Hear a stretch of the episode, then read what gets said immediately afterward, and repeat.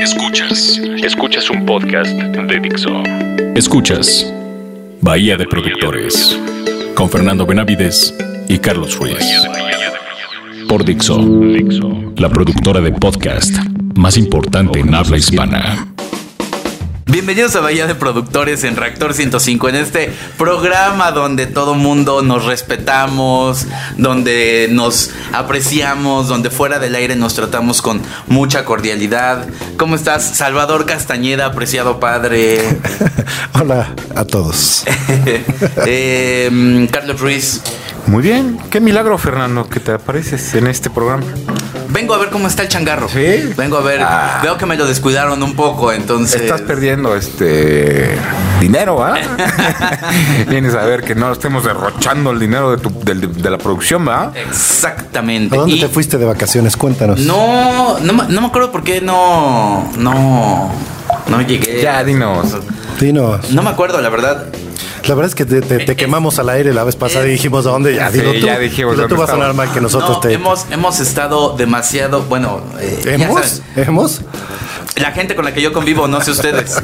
O sea, yo estoy hablando del, del micrófono para acá. Eh, eh, hemos estado, pues, en estas fiestas que nos hacen poner a prueba la resistencia. Entonces, ha sido. No, no recuerdo en este momento dónde estaba hace 15 días. Hace 24 horas. Sí. Pero bueno, son ustedes? En fin, vamos a hablar el día de hoy de mm, un, un álbum. Tengo una duda. ¿Quién lo puso sobre la mesa este álbum? Creo que entre los tres. Entre No, los tres, es entre cierto. los tres. No, sí, no, sí, sí. No es cierto. Sí. Yo no. Ahorita También vas a decir que, que es horrible, que es Bueno. ochenterísimo y que tiene Pues un es. rever gigante. Es. Creo que lo discutimos el día que no vino al programa. ¿no? es cierto. Pusimos. Bueno, no importa. Por eso no estabas. Pero Inmediatamente haciendo grupos, ¿eh? Bueno, en fin, Aldo también está aquí acompañándonos y hablaremos sobre mm, eh, el álbum Histeria de Def Leppard. Pediría un aplauso de, de todos los miembros, pero Rick Allen no podría. Sí, no, no podría. Le costaba trabajo.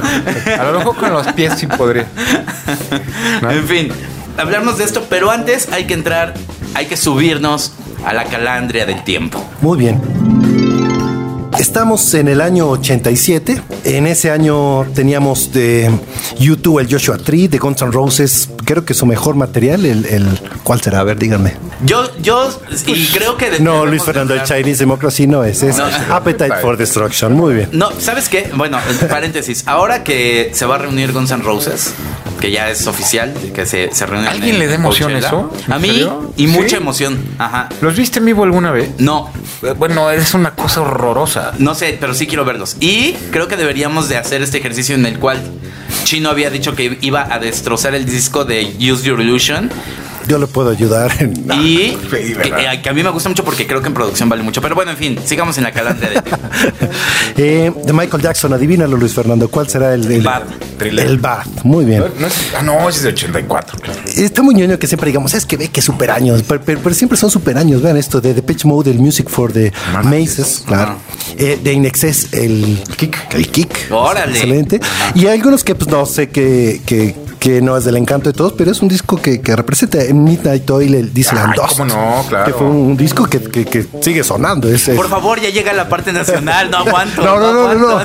De George Harrison en nuestro primer programa, en el segundo programa hablábamos del Cloud Time, ¿se acuerdan? Pues en ese año se graba. después- eh, Eso lo hicimos para el programa de De los Traveling Wilburys. Traveling Wilburys, claro. Y en la escena local teníamos a Tatiana con Un Lobo en la Noche. ¿eh? Oye. Lo quería decir esto eh, eh, en la época del Día de Muertos, pero se me pasó, pero bueno. Oye, pero ese- Un Lobo en la Noche, tremendo. Y de, y de Fandango, ahorita que estamos hablando de rock, autos, no de rock and roll. Sí, sí, sí.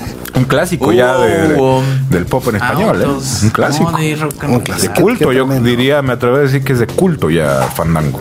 Sí, sí, estoy de acuerdo. Sí, son las únicas que se han atrevido a hacer un reencuentro y eso merece un aplauso. Eso merece exactamente. Está mi admiración y respeto. Admiración y respeto. A ver cuándo retiras. ¿Sabes qué? Yo voy a hacer y retomo un aplauso estilo Rick Allen. Listo. Para los que no lo sepan, lo, lo diremos más adelante, pero Rick Allen es el baterista de Def Leppard que no tiene un brazo. Exactamente. Entonces, para que entiendan el chiste, ¿no? También. Y llega este, este álbum, el cuarto álbum de estudio de, de Def Leppard. Venían del... Pyromania. Pyromania, Ajá, sí, Pyromania, sí, sí. ajá. Sí, claro. Del, del 83. O sea, Ajá. parece que el disco previo, pero son cuatro años que pasan entre, entre el Pyromania y Lo el que pasa es que no, es, no es poco tiempo. Hubo una serie de desfortunios. Muchos ¿no? desfortunios. Claro. Yo creo que te- estaba medio está maldito. medio salada, estaba medio salada la banda. Ahorita les vamos a platicar. Porque digo, muchos ya sabrán. Pero tuvieron ahí una serie de, de- de- de tragedias que. Claro, pero, pero muchas, muchas bandas con esta secuencia de tragedias que vamos a narrar podrían dejar de existir. Yo creo que y la verdad es que ellos todas. sacan el material más representativo Sí. de todos. Hay quien se echaría un volado con el Pyromania justamente, o, o con el primero, con el High and Dry, pero o, bueno, no es el primero, uno, uno, Uno antes. después. Eh, eh, Pero yo creo que es el mejor material de- después de tremenda tragedia. A mí Es- me es- gusta más el Pyromania, porque es más rockero. Es más auténtico Más rockero. como banda, pero como producción, Como Puxones. Sí, claro. que es de lo que habla Mimoso en este programa, es este. Sí, claro. Sí, pero bueno, aquí parece ser que no basta la producción, sino que te caiga bien la banda también, ¿verdad? A mí me cae bien. Digo, siempre no, se estoy me hizo. de Guns N' Roses, fíjate. Siempre, siempre, fíjate que Def Leppard siempre se me hizo como Duran Duran, pero con, con Distor. No, yo, yo este creo- disco, este disco.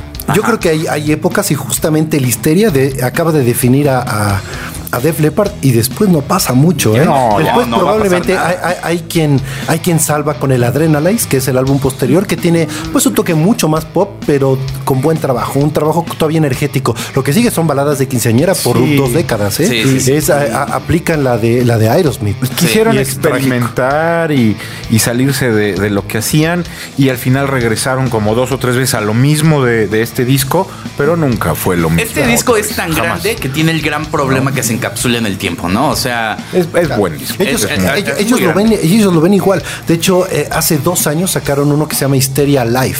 O, o no, Viva Histeria, es el nombre del álbum. Y es tocar en vivo el, el- El el Histeria, sí. 20 años después o 25 Está en años DVD después, y ni- ni, ni sé la cuenta de esto. Y aprovechan para reeditar y regrabar cosas. Hay tracks como el mismo Histeria, el track, no la, eh, o sea, la, la canción, vuelta a grabar este en una versión nueva. sí, el- el- se- se- de aquí en adelante ellos, y a mí me parece que inclusive el Adrenalize es un- una copia de todo este sonido.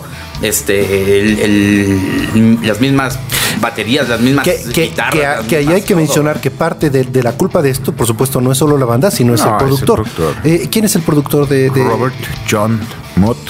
Lange. Muy bien. Es, es un estudioso, el, el, Carlitos. el- también lo produjo él, ¿se acuerdan? Sí, es, es- es que justamente es, es- Él- él es a lo que quiero llegar. El, El pro- el High and Dry, el Pyromania y eh, Histeria, pero no estaba seguro. parte si del el- toque de si Def Leppard que todo el mundo estamos Sí, mencionando ese- ese no es la banda como tal, sino es un productor súper metido con la banda que hace esto. Oye. Para que se den una idea de, de- de quién estamos hablando, los que han seguido este, este programa, los cientos de millones de, de- de oyentes que, que siguen este programa, en algún momento hablamos de, de- del Back in Black de, de, Sí, sí, AC/DC. Eso es una producción eh, de, de él mismo. Sí, y produjo tres, cuatro discos de ACDC también. Claro. Y Entonces, ah, Highway to. Hell y de Brian Adams. Que, ahorita hablaremos del productor, pero solo para que se den cuenta, eh, muchas veces hablamos de un productor que eh, el caso de Rick Rubin, ¿recuerdas, Carlos, en nuestro este Claro. programa pasado que no siempre es eh, asertivo? Por ejemplo, de repente cae con ACDC y no produce el mejor trabajo de ACDC. Claro. No es estar con esas bandas, sino es lograr el mejor trabajo de esas bandas. Y es el caso del señor este Pero, es un que hace hacedor. Back in Black. Es un hacedor de hits, ¿eh? No, El pero don- donde pone hits. la mano hace, Hace es el caso de Histeria, es el caso de muchos otros este Y solamente para que se den un, un- una idea, él produce eh, el Drums de Muse, el último Sí, el de disco de Muse, Muse. sí. Es el. Claro, el- ahora, ya- produce ya- en alto ah, nivel. de, de los 2000 no ha sido muy Muy activo. muy, activo. De hecho, Eh, tiene ha de hacer un disco discos. por año Bueno, cuando uno O se casa con Shania Twain, probablemente ya no tiene necesidad de trabajar sí, mu- mu- pero, mucho pero más. es un gran productor ¿eh? él, él a mí me gusta me gusta mucho De hecho, hablaremos en su momento de él así como, como tal, pero es una mención, así como decimos la banda, la época, El algo que hay que decir obligado en este disco es el, el productor. Sí. sí. Oye, escuchemos una canción. eh, la primera eh, canción que escucharemos es Animal eh, de, de eh, el ¿Qué- disco. ¿qué no era la de Fandango? la de Eh, autos Es que sabes que no entra en tiempo. No, y está llena de censura, pues, puras Sí, cosas así puras malas. que no podemos Sí, sí. pasar Ajá, en esta honorable estación de radio. Exactamente. Entonces, escuchemos Animal y regresamos aquí a Bahía de Productores en Reactor 105.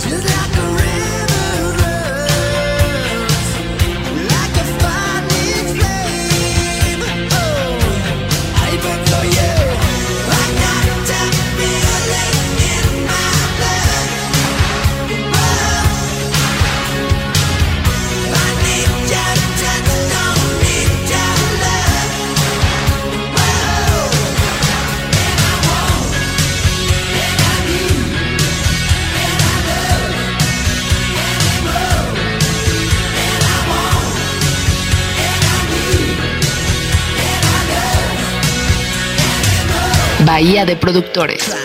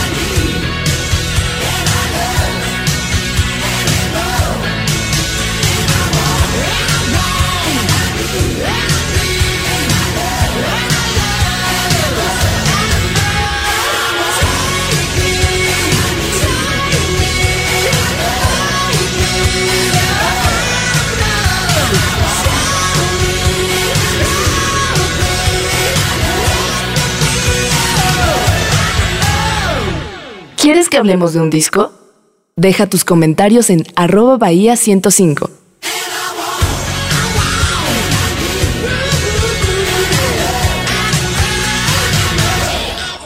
Acabamos de escuchar Un Lobo en la Noche de Tatiana. Ah, caray. ¿No, no lo Le quedó, pusieron? le quedó bien. Creo que no la pusieron, ¿eh? ¿Por qué? Se equivocaron, pusieron no este, los greñudos.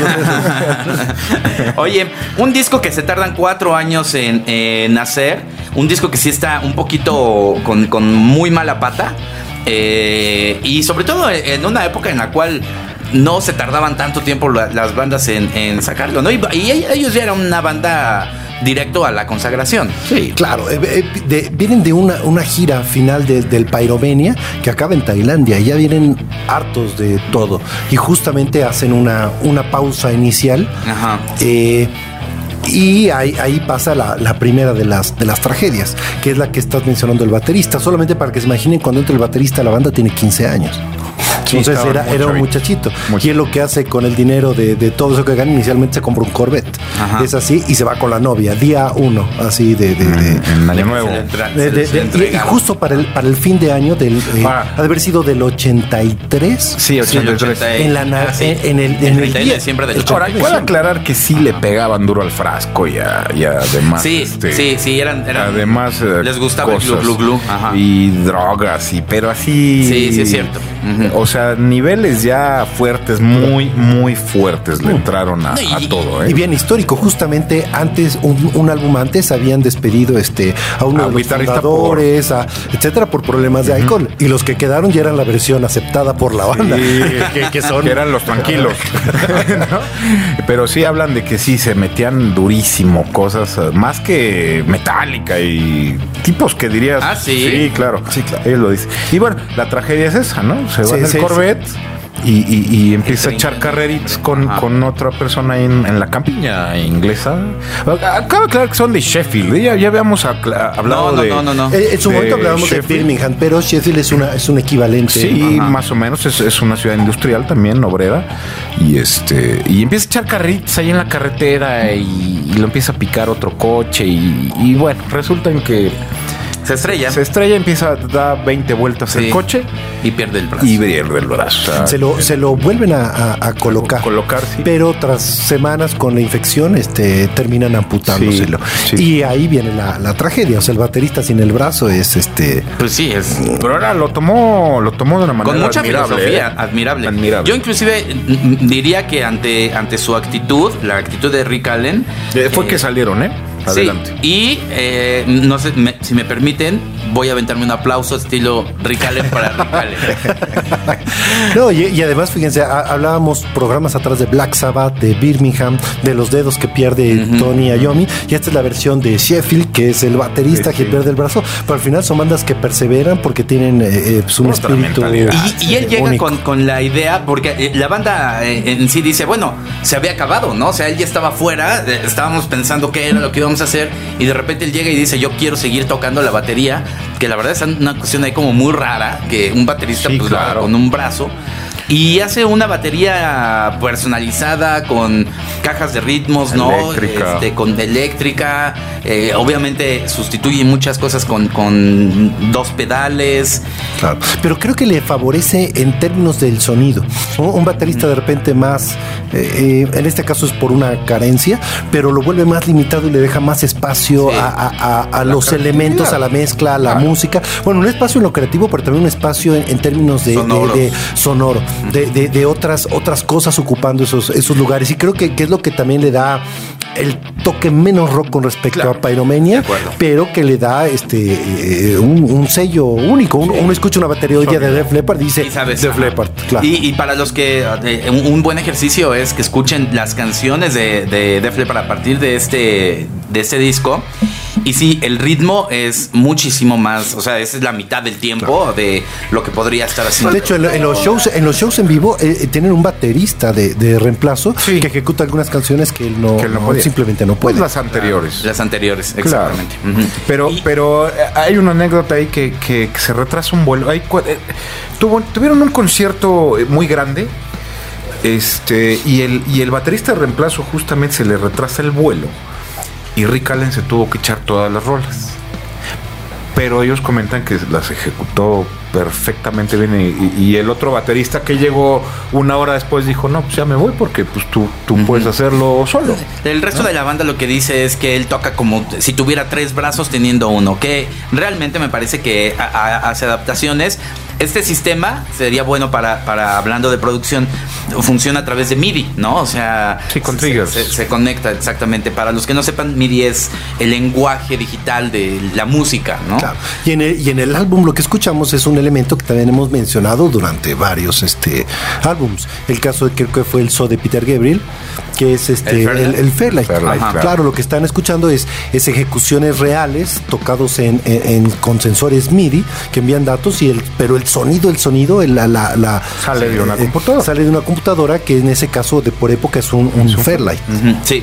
Eh, también ocurren otro, otro, hay un, otro- un- un par, me parece, más de accidentes automovilísticos dentro de, de la banda que no son tan graves, pero que sí se, se siguen estrellando Bueno, ellos. el ¿eh? mismo Mod Lunch tuvo un Claro, accidente. Mo- Mo- Motley, pa- más o menos para meternos en, en época, eh, él no entra al disco, él viene harto de estar trabajando con The Cars The Cars. y, y toma unas vacaciones. Y en esas vacaciones dice que no va a colaborar con el Histeria. Es tan larga la pausa para que termine el Histeria que acaba volviendo y entra a tiempo para, para seguirlo. Pero en esa época, ya entrando, tiene un accidente que, bueno, no es como el de Rick Allen, pero le impide estar algunas semanas este, eh, eh, trabajando. Bueno, la cosa fue que se tardaron cuatro años. Cuatro años. Cuatro años. Y aún ya cuando, cuando entraron al estudio, ya en la última etapa, se tardaron un año. No, y hay canciones que trabajaron cuatro años, ¿eh? O sea, Animal me parece que. Entre las cosas que pasan de los hasta paperas le da el cantante. Sí, ajá. Ahí nomás. Y corren a otros productores, con los cuales estaban, el productor de Meat Love también Ah, estaba, claro, claro. Lo, lo- lo querían y terminan diciendo que no. Hay algo muy curioso. El, el productor de Meat Love quería un sonido muchísimo más rockero. Y ellos des- dicen, no, queremos un sonido más pop. Pero, pero, pero hay que aclarar que esta persona que, que produce Midlove realmente es un Jim cantautor. Stein-. O sea, él, él es más un compositor, un cantautor que un tipo que, que, que, que produce. Entonces se, se llevan el chasco y después de haber trabajado con Mood Lunch do- dos discos antes, no, no. Sí, sí, sí. Este es Todd eh, Rundgren, el, el- el productor de Meat Love. Bueno, en fin, y después de esto, este, ya se meten al estudio y, y hacen este, este disco. eh, mira, a mí en lo particular es un disco que me cansa un poco. No me tocó en la época porque soy un jovenzuelo a su comparación. Pero a mí me cansa un poquito el sonido. No digo que no, es un sonido inmaculado, pero me parece muy repetitivo en No, todo el pero disco. tienes razón, es un disco de generación, ¿eh? Es un disco de, de, de época. O sea, sí es un disco de que si estabas marcó. ahí en los ochentas, ya un poco Yo- en la lo- adolescencia y eso, a mí sí me marcó, a mí sí a mí me también. gustó mucho. Yo- lo oí hasta que me harté. En ese entonces no, no tenía nada que ver con el audio, era eh, justamente un, un- un- Una escucha. una- un adolescente, Claro. pero sí lo recuerdo como una cosa que como sonido me llamó mucho la atención. Y es que era nuevo en ese algo que, que no era la música, era, era el sonido. De, de esas cosas que a mí sí me marcó Sí, y también. definió fue definitivamente. Y ahora el- que el lo volví a oír para hacer el programa, me, me, me sorprendió gratamente el, el- el disco. ¿eh? O sea, es un muy buen disco, muy bien logrado, muy redondo. Sí. Y tiene un muy, muy, muy buen sonido. Y tiene unos grupos, unos este trucos de producción muy, De muy buenos. Una, de una primer cosa nivel, ¿eh? interesante antes de llegar a la producción final es los ejercicios para lograr eh, eh, culminar el disco. Ellos en su época ya, pues, ya tenían algo de dinero y se podían permitir algunas cosas. Una era esa batería especial que usaba Rick Allen y otra era grabadoras multitrack. Cada quien se Ah, compró sí. una grabadora Fostex multitrack de cuatro pistas en cassette y se la llevaron para en esa primera época en la que no estaban del todo conviviendo ni eh, empezar a, Hacer cosas en sus hacer cosas y grababan con unas cajas de ritmo así. Todos tenían la misma caja de ritmo, todos tenían el mismo eh, eh, porte estudio, que es así como se llama el sistema de grabación Ajá. Fostex este, y empezaban a hacer las maquetas de lo que después se volvió este, este álbum. ¿Les parece si escuchamos una siguiente canción y entramos al sonido del, del- del disco? Ajá. Eh, vamos ahorita con Gods of War. eh, mm, otra de las. Estas, esta fue una canción que tú escogiste, Chinito. Sí, y, y creo que no fue sencillo. No, pero es de las que más me gusta, ¿eh? Sí. Es de las que más me gusta. Es de las que yo creo que es la única que se sale del, del renglón del disco, ¿eh? Ok. O sea, es- es- ya la considero un poquito parte de todas las demás. Por eso la escogí. ¿Por qué? ¿Qué- ¿Y qué habríamos de escuchar en esta canción? Los coros ya avanzada la canción también son un poco distintos. Pues pongamos Me gusta. atención a esos, esos momentos en Gods of War, en Valle de Productores, en Rector 105.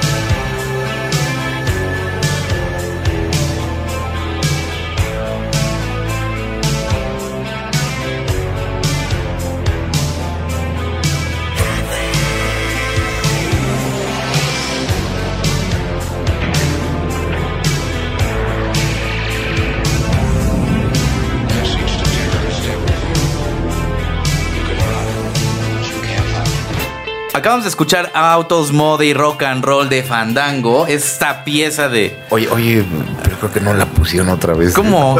Están, están haciendo en este programa lo que, quieren. Creo que Isma está jugando ahí.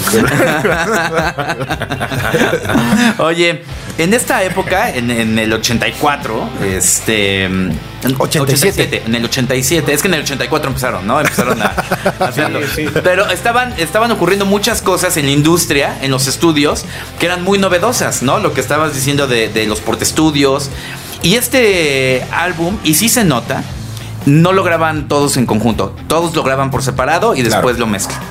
Claro, en, en algún momento el disco estuvo terminado y, y lo regresaron y volvieron a empezar. Pero eso fue por eh, capricho de Mott, de Mott Lange. ¿eh? O sea, él es un tipo así obsesivo y, y- y- y ellos cuentan que, que, que llega el momento en que hasta se enojaban, se iban, decían ya no quiero nada, no quiero como Ah, sí, chavos ajá. berrichus, porque Mott Lange le decía, vuelvan a hacer, vuelvan a hacer, vuelvan a hacer, vuelvan a hacer. O sea, fue muy experi- cansado. Y en nuestro año. experimento sonoro que, que narrará este, en unos minutos más Luis Fernando, eh, se darán cuenta de- del grado de, de- de obsesión. Realmente Claro. era un trabajo eh, eh, severo y, y que sí causaba cansancio. Cuatro años es hasta de desánimo.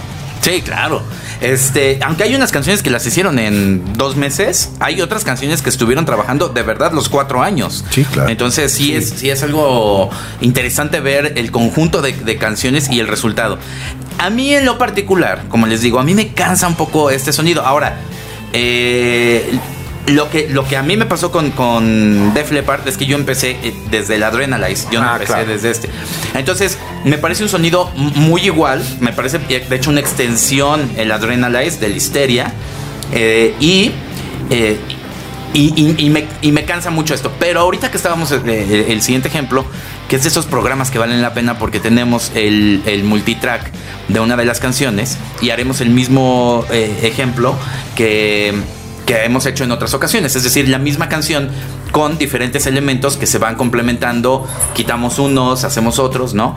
Pero aquí vale la pena eh, las voces y las guitarras. Las voces y las guitarras, uno- una de las eh, obsesiones del señor Mutlanch es justamente el hacer múltiples tomas de los elementos. Algunas las hace, puede repetir la voz, pero pues, con alguna ligereza tonal.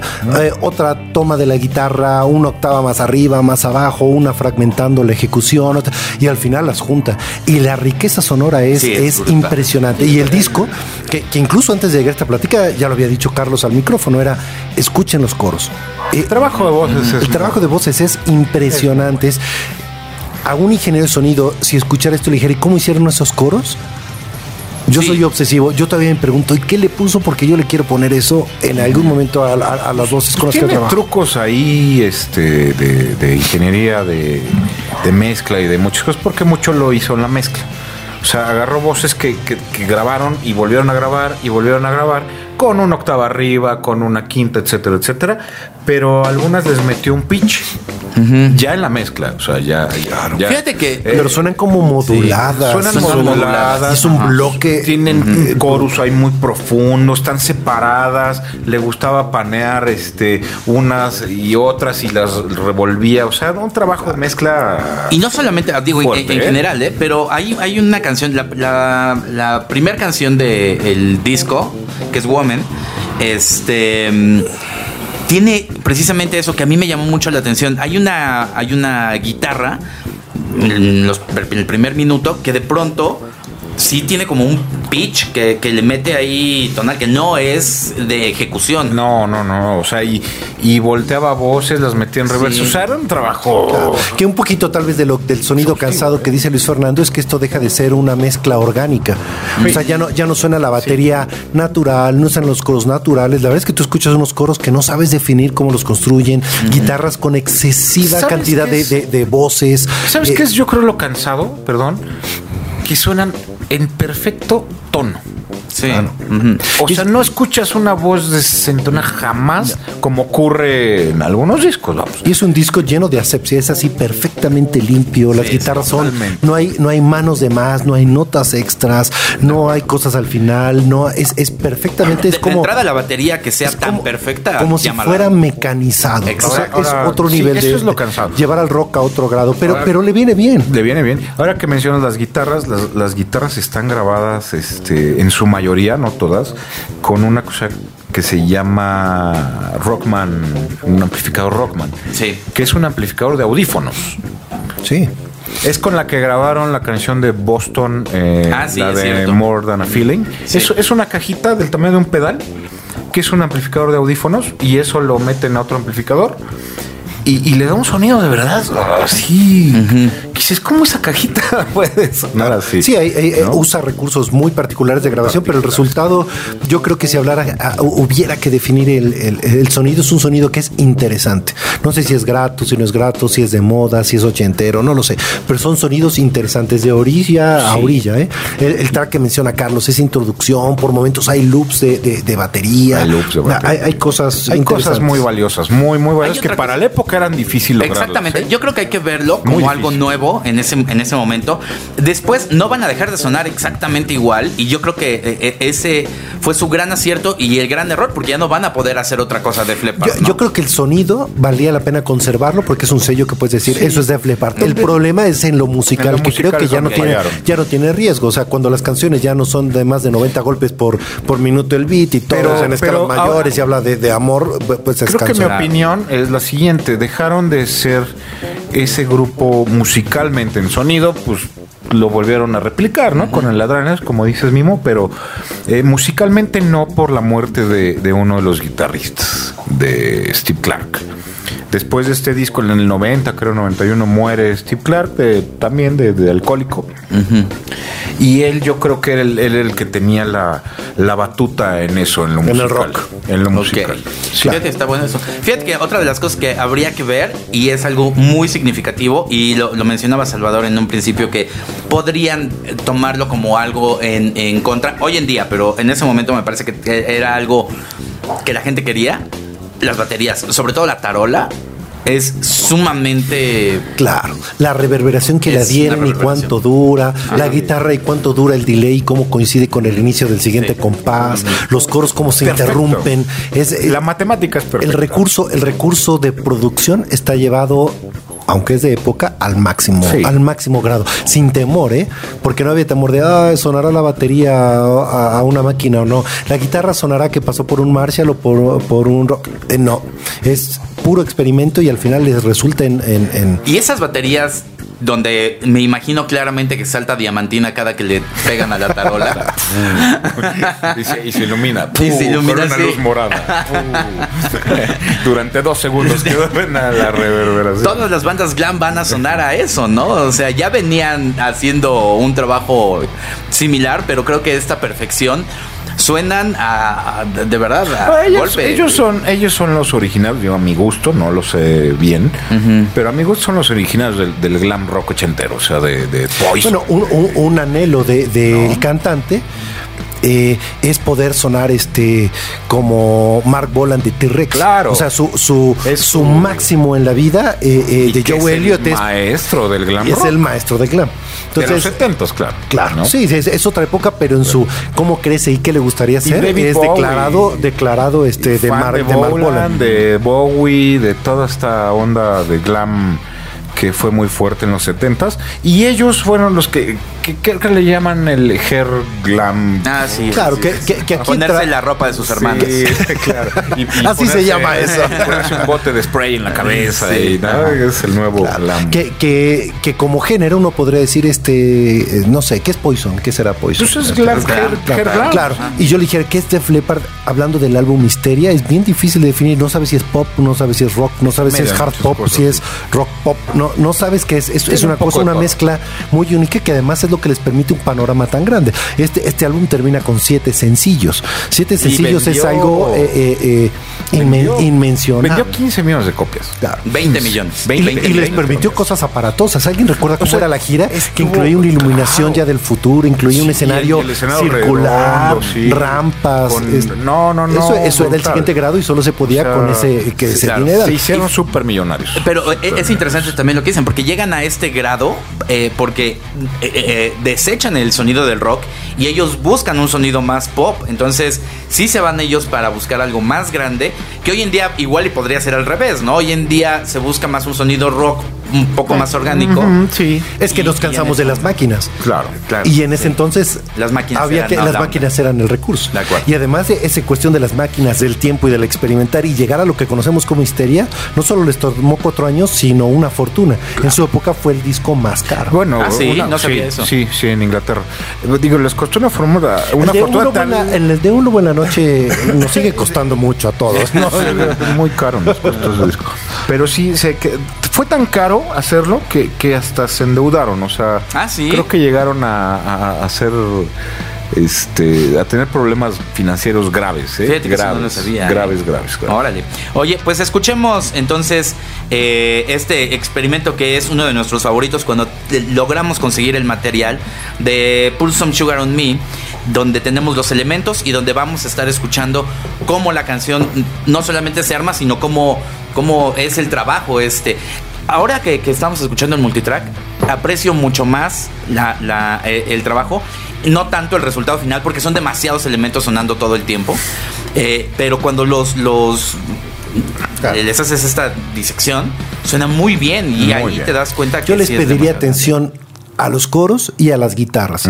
Es más, yo creo que en la secuencia aparecerán las guitarras y pongan atención cómo después de la primera voz siguen apareciendo únicamente guitarras. Son cuatro, cinco o seis canales de guitarras que hacen una guitarra final no grande, sino rica, que es Rica, diferente, ¿eh? sí. porque podría ser solo grande, es rica. Y cuando aparecen los coros, cada secuencia de coros ya trae tres o cuatro voces. Cuando se multiplican todas, otra vez es un coro indefiniblemente grande, rico, Sí. vasto. Me iría con guitarras y coros en el ejercicio. Sí, de acuerdo. Escuchémosla en Bahía de Productores, Reactor 105. You and me, babe. Hey, hey!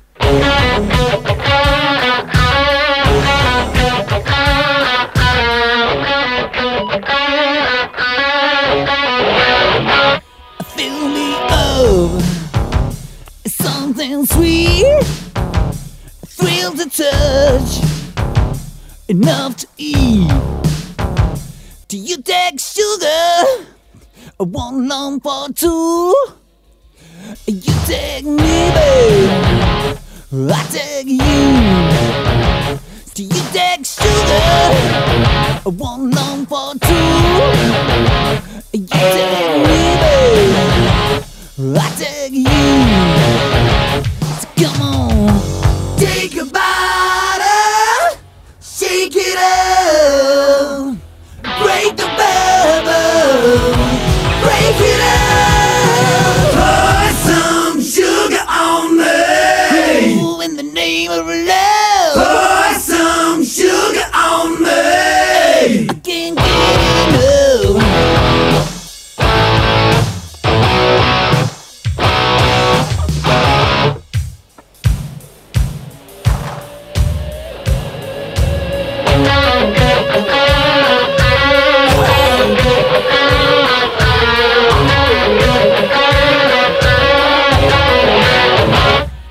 Watch my lips.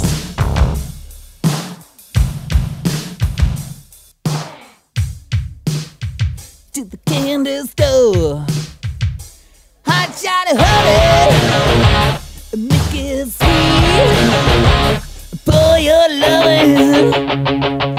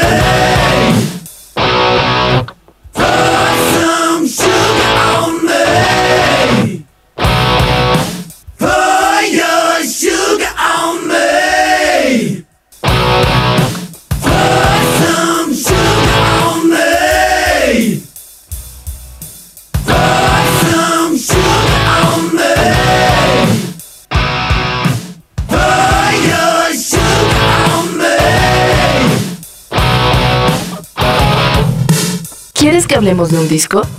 Deja tus comentarios en arroba bahía 105. Conclusiones, tenemos tiempo para hacer unas sanas conclusiones. ¿Cuáles son las conclusiones de este disco, Salvador Castañeda? Eh, un álbum altamente estilizado, un Ah, álbum fíjate que es un buen concepto ese. único en, en- en- en sonoridad. En la época absolutamente único, hoy día sigue siendo algo que, que caracteriza a, a- a la banda.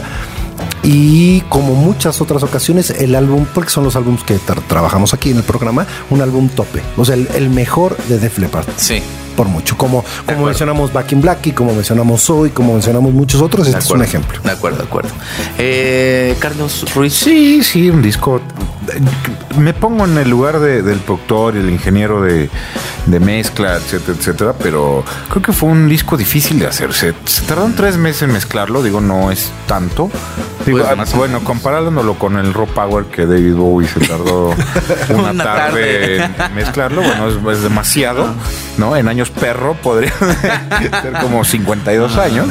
Este, un disco difícil de hacer, yo creo, por muchas cosas, por darle el giro a la banda, por los recursos que usaron. Hace rato hablábamos de, de- de las computadoras y lo, y- pero creo que no abusaron, o sea, como otros, como otros grupos en los ochentas, creo que no abusaron tanto. Digo, lo de la batería, pues es, es obvio porque pues tenía que hacerlo de esa manera, si no, No se, se iba podía. a su casa y bye, ¿no? Hay una cosa de este disco que, que yo no entiendo y es, eh, están utilizando en ese momento tecnología de 8 bits.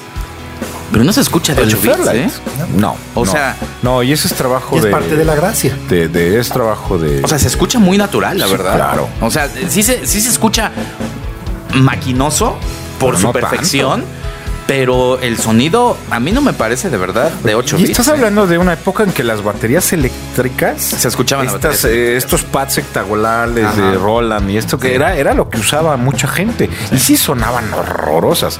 Esta yo creo que no entra en esa categoría. No, Suena- hasta que hasta que te das cuenta que, que- que existe, eh, ha- haces un poco de conciencia, pero podría Claro, parecer pero, que no. pero eh, en los otros casos era síntesis y en este caso es, Es combinación. O sea, pretendiendo sonar a una batería claro. con pobre sampleo, o sea, con recursos de calidad muy bajos, pero con la intención de sonar a batería. Sí, y antes era una- un sintetizador con eh, ruidos o etcétera modulados tratando de pretender sonar algo Sí, real. aparte esta Y eso- batería y eso es, queda lejano. Es híbrida, o sea, sí tiene esos pads electrónicos, pero también tiene tarolas reales, tiene platillos reales, creo que hasta tiene bombos reales, o sea, eh, es una es una cosa híbrida que, que le da eso, vamos. ¿Tú qué opinas, Luis Fernando? combinado. Es eh, un disco que vale la pena escuchar. Que lo tenemos ya un poco en el ADN del rock, ¿no? Cuando lo escuchas dices, claro, o sea, ya lo había escuchado, ya sé más o menos de, de- qué es.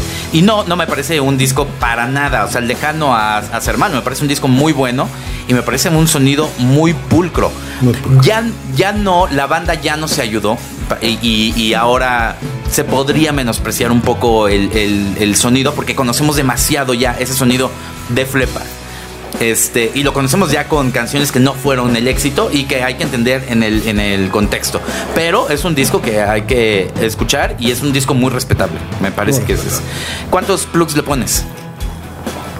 Lo que es que, bueno, es- estoy poniendo pues, una explicación muy larga, cuatro y medio. Órale, muy alto. ¿eh? Es que hay, en las últimas veces he dado menos plugs, pero es que eso lo acabamos de incorporar. O sea, hay discos del inicio, ¿cierto? Claro, que le da eh, cinco. Que, que- que eran cinco y entonces han de extrañar. El de los da Claro, cinco. ¿cuál es cinco? Sí, o o el. My- In My Life. Entonces no podemos decir cinco y les parece a nuestros oyentes como. ¿Cuáles cinco, justamente? Y los últimos han sido tres, cuatro, hemos estado Sí. titubeantes. Yo este, el trabajo de producción me encanta, quitémonos de lo, de lo musical, aunque me gusta también, eh, eh, eh, y le doy cuatro y medio. ¿Ustedes? Carlos. Yo le doy cuatro, ¿eh? También. Órale. Mira, mucho por nostalgia, Ujú. porque sí me tocó. La verdad es que sí me acuerdo muy bien del disco. Por la producción, como ese chava, es, a mí se me hace impecable, impecable. impecable. John Motlanch es, es de mis productores favoritos, yo creo. Eh, digo, hasta cierto momento, ¿no? Hasta- hasta Shania Celine- Twain. Hasta Celine Dion. No, deja Shania Twain. Shania Twain, bueno. Hasta Celine Dion. hasta Celine Dion. Ahí ya, híjole, me, me retracto, pero pero es de mis productores favoritos. Es un disco muy bien hecho, muy bien logrado. Musicalmente se me hace extraordinario con este hard rock pop. Sí. Eh, esa combinación eh, ganadora, hacedora de hits. Me hace muy buen disco. Y, y- y por, por eso yo creo que le doy cuatro. Y, y fíjense qué buena observación es esa combinación hacedora de hits. Y fue cuando funcionó, ya no es más hacedora de hits. Ah. Bueno. O sea, fue esa combinación la que lo logró. De hecho, una de las gracias de producción no solo es el sonido, sino el flujo de las canciones. Claro. Si ustedes escuchan el álbum, la secuencia es fantástica. Y hay un último añadido que lo acabamos de escuchar, que es Pour Some Sugar on Me, que, que en el, que en el disco de ser la canción número 3, número 4 ha de ser. Bueno, no, no está al final, pero justamente es, es la 5, pero justamente es la última que se graba, que es lo mismo que pasó en otros álbumes. Algunos de ustedes recuerdan eh, eh, Claro, ¿El show con, con- que con Sledgehammer, que fue, Sledgehammer, se acabó sí. ya la grabación y regresaron a hacer esa. Claro. Hubo este en Black Sabbath Paranoid, Paranoid. que regresaron a hacerla. Hubo este Y, y, y Pour Some Sugar on Me eh, es, de, es de Joe Elliott, eh, la, la, la canción. Él, él estaba ahí tocándole en la guitarra, nada más el coro, eh, con una guitarra acústica y cantando el corito. Y lo, Lo escuchó escuchó. Mott Lange. Dijo: A ver, a ver, a ver, a ver, ¿qué estás haciendo? Ah, pues esto. Le dijo: "Oh, ¿Tienes más? No. Pues creo que deberíamos desarrollarle. Dijo: No. dijo, ¿tienes más? No, vete al grupo de Tatiana. Sí, claro. ¿No? Y resultó que fue el, el- eh, fue el segundo sencillo con el cual de verdad agarró fuerza este disco, porque el primero fue Rocket, que nadie lo peló. El que el sencillo con el que agarró fuerza fue este. con Sí. Es que fue localmente, o sea, hubo sencillos que funcionan en Estados, Estados Unidos Unidos, y otros en Inglaterra, pero el ganador Pero fue este Por Some Sugar fue on Me este, y claro. fue la última Y canción. es de Elliot. es Luis de Fernando, Joe ¿cuántos plugs? Vamos, Tres y medio. tres y medio. Tres y medio. El, el productor, eh, Lange, dice eh, que, y, y esto concuerda mucho con lo que dice Carlos Ruiz, que eh, el disco lo que se quería escribir como sencillos. O sea, cada uno tenía el potencial para hacerse. Sacó Siete. siete sencillos. Entonces, vaya que logró el objetivo. Lo compara un poco con el thriller de Michael Jackson, que Claro. decía. Esto es el thriller, pero en glam, ¿no? Claro. Este, y creo Hard que rock. le resultó, sí, le resultó muy bien, ¿eh? Claro. A- Aquí una, una cosa que también hemos incorporado es el hacerles recomendaciones. Algo interesante de este disco es asociado al productor. Hay un disco de Brian Adams que se llama Waking Up the Neighbors, Claro. que es, que es el, el- el correspondiente a esa época, que lo produce otra vez Mood Lange. Yo hice el ejercicio, yo honestamente no soy fan de, de- de Brian Adams, me pesa mucho. Ojo, aquí sí es, porque en, en Reactor ponemos a Ryan Adams. Aquí Claro, sí es no, sí, Brian. Adams. Aquí Brian. sí es Brian el, Brian. el ochentero. El Brian. El Brian. el Como la Brian. Jennifer y el Brian. El, el de Jennifer, el- Este es el de el Summer of 69, la de Heaven, ese Sí, Brian. ajá, el de Robin Hood. Brian. el, de Robin Hood, que, que mira mis ojos, ¿te acuerdas? Ajá, sí. Claro, que está en Oh española, sí, claro. Muy Bueno, el bonita productor versión. de ese álbum es Mood Lange. Yo me lo soplé el, el álbum como un ejercicio y tremenda sorpresa. Hay que escucharlo, es un buen álbum y es absolutamente un clon de la histeria. Con otro cantante, pero es la misma intención, el mismo sonido de batería, las mismas ganadora. guitarras, los mismos coros. Hay canciones que hacen excepción, pero es algo que hay que escuchar solamente para que vean el productor a dónde puede llegar. ¿eh? Y si se siguen con Shania Twain, que era la esposa de este señor años después, le aplicó la mismísima. Y hay cosas del sonido que son eh, ya no suenan a Def Leppard ni Histeria ni a, suenan a, a Mod Y- eh, se llevan, los productores de repente entran en una zona donde se llevan sus arreglos musicales, Claro, su a la sonido otra banda. a la otra banda. ¿eh? y tristemente podemos verlo en todos los productores. Este Rick Rubin tiene una canción de Tom Petty que se replica exactamente igual con Red Hot Chili Peppers. Entonces, Bueno, Sí, eh, pero, eh, pero que. Pero es, ¿Cómo bueno, los culpas? pero es bueno O sea, observarlo así. O sea, es el ejercicio justamente Claro. de identificar, de escuchar, de, de- de hacer notorio el trabajo de alguien. Entonces, y, y es lo que queremos comunicar en este programa. Una segunda recomendación que no tiene que ver estrictamente con un álbum es ver la película. Hay una película que Ah, se llama sí. Histeria, que habla de la historia, valga la, la- la- la- El juego de palabras. El, juego de palabras. Que es la, la historia de Def Leppard. Pues tiene un toque ahí, pues eh, para meterlo en el tamaño de la película, pues con cortes y con adaptaciones, pero es justamente mucho de la época de, de, eh, eh, de- de la histeria, del accidente, de la muerte del uno, de las sesiones de grabación, de las peleas. Es, es una película ahí que, que enriquece este, este programa. Y por ahí también están. Hay una serie de documentales. Sí, hay varios. eh, que se llama Eh, en VH1 hay En uno VH1. que no sé cuál es el, el título y hay uno de Classic Albums. de Classic Albums. La verdad son muy buenos los de Classic Albums. Classic por, Albums y Behind the Music. Behind the Music. Lo, por lo regular. Cuando no, cuando no hablaban bien. este de, de eh, Pitbull. Hasta- Claro. hasta- Sí, Cuando porque hablaban de hay, hay Behind the Music de, de Ay, Shakira. Shakira, Sí, bueno. sí, Sí, sí. por Dios. Salvador Castañeda, Hasta la próxima. gracias. Adiós, amigos. Muchas gracias, muchas gracias Aldo porque trajo los micrófonos que no estaban. Sí, que no teníamos. No estaban aquí. Y gracias a Isma. Gracias a Isma y gracias a Romina Pons como siempre. Nos vemos en la siguiente entrega de Bahía de Productores. Dixo presentó Bahía de Productores con Fernando Benavides y Carlos Ruiz.